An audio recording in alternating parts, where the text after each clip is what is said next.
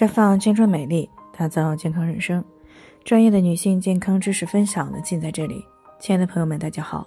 首先呢，还是要分享一下我们的联络方式。大家可以在我们最常用的聊天软件当中搜索 PK 四零零零六零六五六八，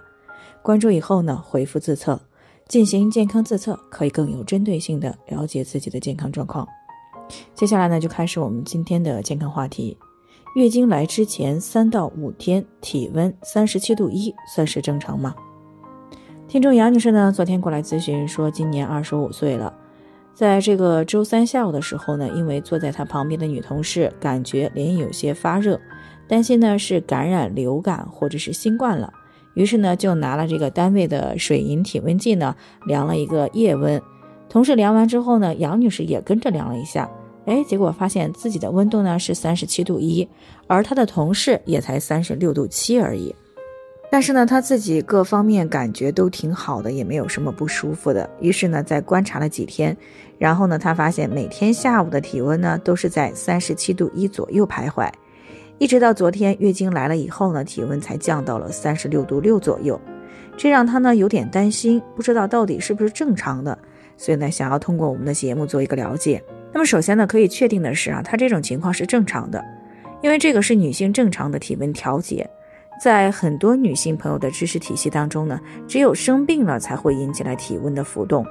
然而呢，事实上，女性的体温会受到很多种因素的影响，像生理性波动、代谢率影响、生理周期、外界干预、内分泌紊乱以及疾病状态等这些因素呢，都可能造成体温的波动。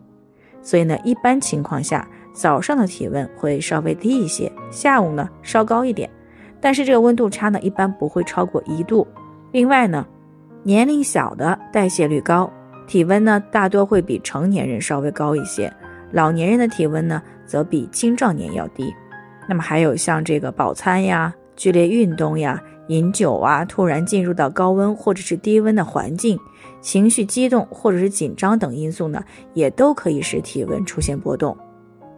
那除此以外呢？啊，在有患有细菌或者病毒等这些病原体感染的时候，或者是得了肿瘤或风湿免疫性疾病等等，也会影响到体温。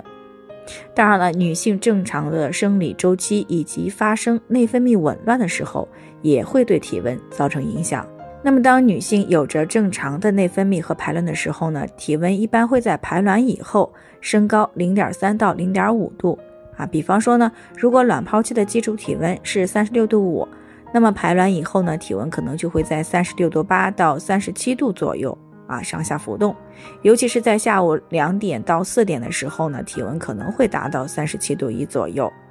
所以说，如果是排卵后的黄体期，尤其是月经来之前的三到五天，体温呢在三十七度左右徘徊呢，也都是正常的。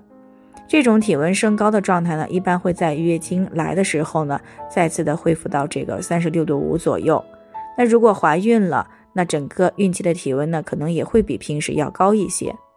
那么反之，如果女性出现了内分泌的紊乱，没有正常的排卵，排除了其他因素的影响呢，体温一般不会有太大浮动的。但是有一点啊，需要朋友们注意的是，如果你的夜温达到，甚至是超过了三十七度三，那么同时还有其他不舒服的症状，那么就有可能是发烧了啊。这个时候就应该找出身体发烧的原因，及时的进行干预，以尽快的呢恢复健康。好了，以上就是我们今天的健康分享。那鉴于每个人的体质呢都有所不同，朋友们有任何疑惑都可以联系我们。我们会对您的情况呢做出专业的评估，并且给出个性化的指导意见。最后，还是希望大家都能够健康美丽常相伴。我们明天再见。